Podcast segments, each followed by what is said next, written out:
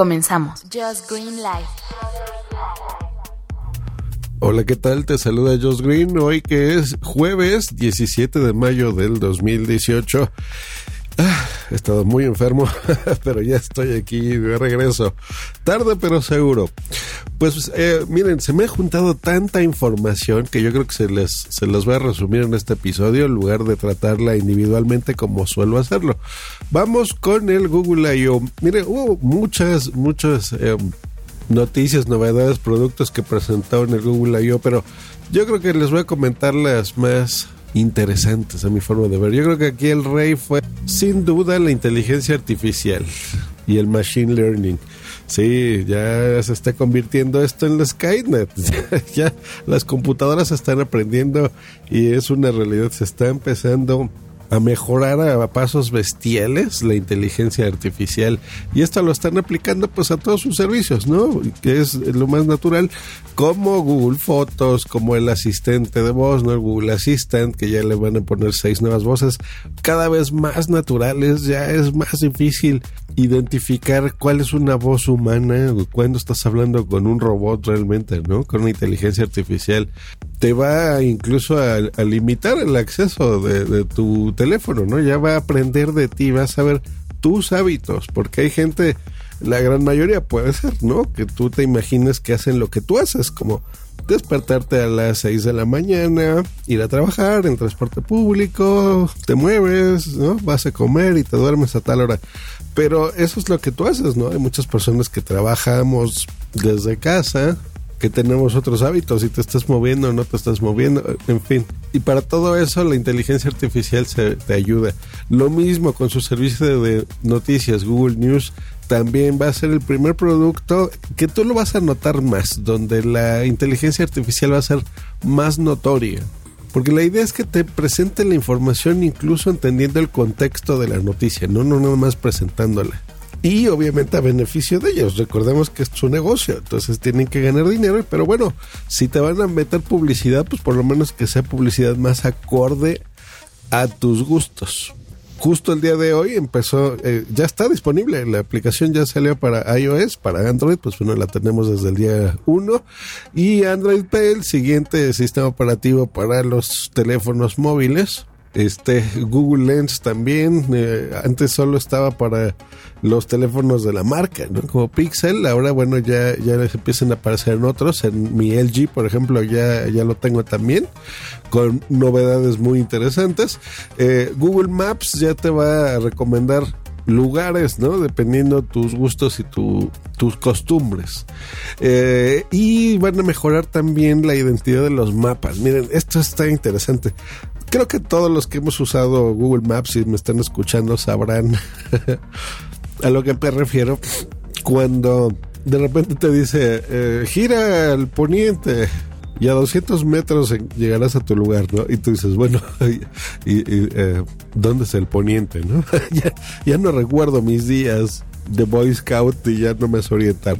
Eh, y bueno, pues la idea es eso, que alces tu teléfono y por medio de la cámara, ¿no? Usando la cámara del teléfono, pues bueno, lo desbloqueas, estás enseñando hacia un edificio, por ejemplo, entonces ya esta inteligencia artificial dice, ah, ah perfecto, el poniente es para la derecha, entonces ya te va guiando y dices, ah, gracias, ¿no? Muy bueno, o sea, ese, ese tipo de cosas está muy bien. Eh, y bueno, muchas más cosas relacionadas, sobre todo esto que les decía de la inteligencia. Y un ejemplo que pusieron muy interesante, que da uh, un poco de miedo, la verdad, en donde digamos que tú le dices a tu teléfono, oye, habla mi estética o hablo de la peluquería y, y agéndame una cita para el martes, ¿no? Tu teléfono, tu asistente, habla a esa estética o peluquería, te hace la cita y en el ejemplo se ve como era una conversación, ¿no? Entre dos personas, ¿no? Tu teléfono, que no parecía teléfono, parecía un humano y la recepcionista, ¿no? Entonces ya te confirmaba la cita y te decía, mira, pues es que no tengo disponible a las 10, pero sí a las 2. Entonces la inteligencia hacía las pausas que nosotros como humanos hacemos, ¿no? De, em, a ver, déjame ver. Mm, sí, perfecto, está bien a las 2, ¿no? Ah, bueno, muy bien, nos vemos entonces a las 2 de la tarde. Ah, perfecto, hasta luego, que estés bien, sí, hasta luego. así, ¿no? A esos grados llegará esa pues esos usos prácticos, ¿no? De la vida real, de lo que estaremos haciendo con esta inteligencia artificial. Ya no nada más es hablarle a tu teléfono o que te responda con una voz robótica. Realmente, si em, algo me gusta de Google y por eso es que estoy usando sus productos, ¿no? De, Alphabet, eh, el teléfono es espectacular. O sea, realmente otros sistemas pues no se han puesto a la altura de, del uso, digamos, ¿no? Del día a día. Y aquí Google pues sí les da tres patadas a varios. Eh, entonces en ese aspecto me encanta y la verdad es que vale mucho la pena. Dentro de las noticias de ocio, algo súper curioso. Spotify nos da un comunicado de prensa donde nos comparte algunos números muy locos, muchos récords rotos por escuchar a un artista y canciones específicas. Y les voy a contar por qué. En Netflix se acaba de, tiene un mes más o menos que se lanzó la serie de Luis Miguel. Seguramente no tengo que decirles quién es Luis Miguel, pero bueno, para algún despistado, pues bueno, es un, cantante, un artista mexicano que tiene desde principios de los 80, casi toda su vida en el medio artístico, es cantante y tiene casi toda su vida dedicándose a eso, ¿no? Entonces desde niño ha sido una, una figura pública muy interesante. Y no nada más por el talento que puede tener el, el, muchacho, ahora ya señor, sino por la celebridad, ¿no? que se ha hecho de, de él, de su imagen, y él mismo se la ha fabricado bastante bien, ¿no? No es nada habitual que él dé entrevistas o presentaciones en público, que veas fotografías de él. Es muy raro. Ha manejado su vida muy bien, ¿no? Se ha hecho este nombre muy interesante. Solamente te enteras de, ah, pues bueno, fue eh, en los 90, yo me acuerdo, en el 2000, ah, fue novio de Daisy Fuentes y ahora anduvo con con Mariah Carey, eh, ¿no? Pero bueno, tú te enteras, ¿no? Quieras o no, es una persona muy famosa. Y algo sabías, ¿no? De que él había tenido sus inicios y sus orígenes eh, complicados, una vida no tan agraciada y no siempre perteneciente al jet set eh, mexicano, ¿no? Yo difiero un poco de eso porque sí, o sea, desde que él era muy chiquito, 8 o 9 años, ya el tipo ya tenía mucha fama. Y en fin, le hicieron esta serie donde él también es productor, basada en hechos de su vida. Eh, y ya la empecé a ver, ¿no? Quieras que no, la verdad es que tantas tweets, tantas noticias que bueno, cada domingo están pasando un capítulo, un episodio en Netflix y les ha funcionado bastante bien. Porque es, eh, yo me imagino que este es el equivalente a a las novelas, ¿no? Que veían nuestras mamás. y cada que salía un, episodio o una novela, no sé cómo se llame, pues la comentaban, ¿no? Y aquí pues está pasando lo mismo, ¿no? Eh, cada que sale un episodio se comenta, sobre todo los lunes, se pone interesante. En Twitter lo he estado analizando las últimas dos semanas y muy curioso. No sé qué tanto sentido cobre para el resto de, de personas que no estén familiarizadas. Uno con él, dos con México y tres con los nombres y eventos que suceden. Para nosotros los mexicanos sí, porque son personas que todavía están en el medio, ¿no? O sea, estamos hablando del burro Van Ranking, del negro Iñárritu, ¿no? Que sí se le conoce a, a este director súper ultra famoso ahora en Hollywood. Pues bueno, él empezó en la radio, ¿no? Eh, WFM, o sea, muchas cosas que para nosotros son muy comunes, nombres muy comunes, ¿no? Que estamos hablando de Silvia Pinal, estamos hablando de José José, estamos hablando de Televisa, del Tigre Azcárraga, de Patti Chapoy, de muchas cosas que estoy seguro que eh, a lo mejor fuera de México no. Bueno, Puede que Latinoamérica sí, porque siempre han estado muy ah, influenciados, ¿no? Creo yo, de lo que pasa en México. No estoy muy seguro, pero por lo menos los países que he visitado de Centroamérica y de Suramérica también siempre me están comentando algunas cosas que ven o se enteran, ¿no? De las cosas eh, que suceden en México, pero bueno, no, no quiero generalizar, pero bueno, creo que sí sabrán quién, de quién estoy hablando. Y en otros continentes, pues no lo sé. Pero bueno, es interesante para nosotros y está buena la serie. No, no les voy a decir que no. Muy curioso, el que interpreta, el actor que interpreta a Luis Miguel de niño es idéntico a mí. Cuando yo tenía su edad. Eh, y me identifico con muchas cosas de la época porque tenemos casi la misma edad Luis Miguel y su servidor. Entonces, eh, de cuando él era niño y adolescente y joven, son muchas de las cosas que yo hacía, ¿no? Entonces te pasaban ahí, no sé, te ibas a la boom de Acapulco, ¿no? Ya cuando él era jovencillo. O a tal lugar, o a tal centro comercial. Entonces era la forma de vestirse, ¿no? También era así muy, muy curiosa. Entonces me identifico con muchas cosas, fíjense.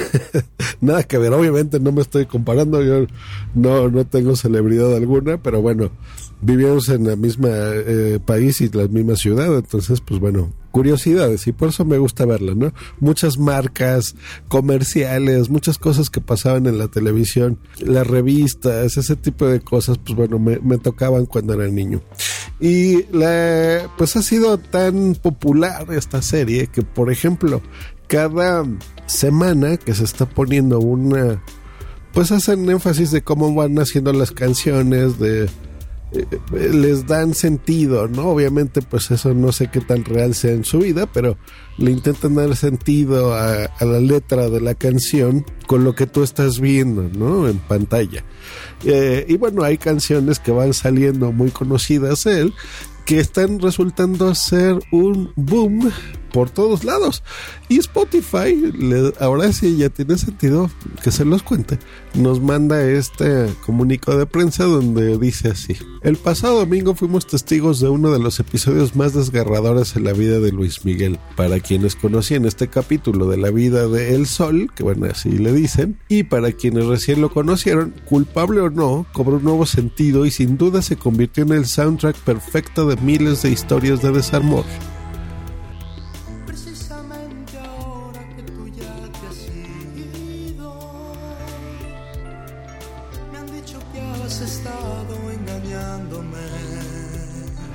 Presentó un aumento del 4000% de escuchas en Spotify este lunes.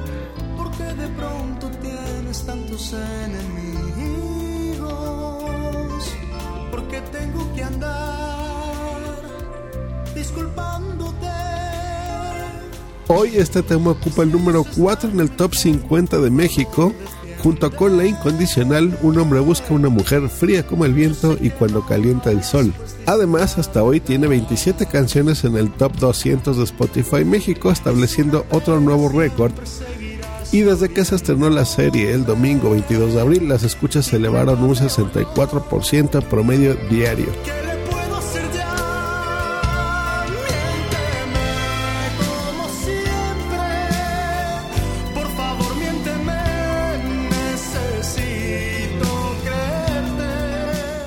Sobre este promedio, este lunes se incrementó en un 80%. Pues bueno, ¿cómo ven?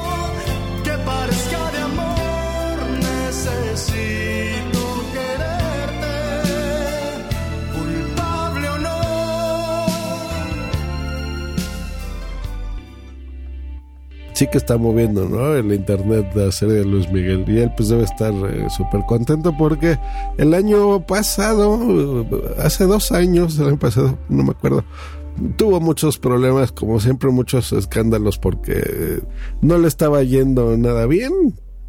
Canceló muchos conciertos y giras y empezó a deber millones de pesos por todos lados. Y bueno, al parecer esa mala racha ya se le quitó con esta historia, con una gira de conciertos que está haciendo este mismo año. Creo que otra vez intenta romper sus propios récords de presentaciones en el Auditorio Nacional, porque luego e, es, bueno, el Auditorio Nacional es un recinto, es un lugar de conciertos en la Ciudad de México.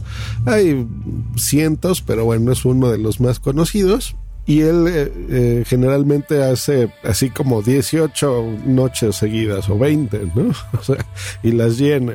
Entonces 60 mil personas ahí todos los días viéndolo y bueno, cosas así. Yo nunca he ido a un concierto de él. Tengo ganas, tengo ganas. Si algún día me entero, pues bueno, ya iré, ¿no? A ver qué tal está. Hay muchas canciones que él te guste o no. O sea, a mí yo soy más metalero de toda la vida, pero hay muchas canciones de él que me gustan porque las oyes, o sea, las oyes desde que eres chiquito, ¿no? Por eh, todos lados, ¿no? En la televisión, en los comerciales, en la vida.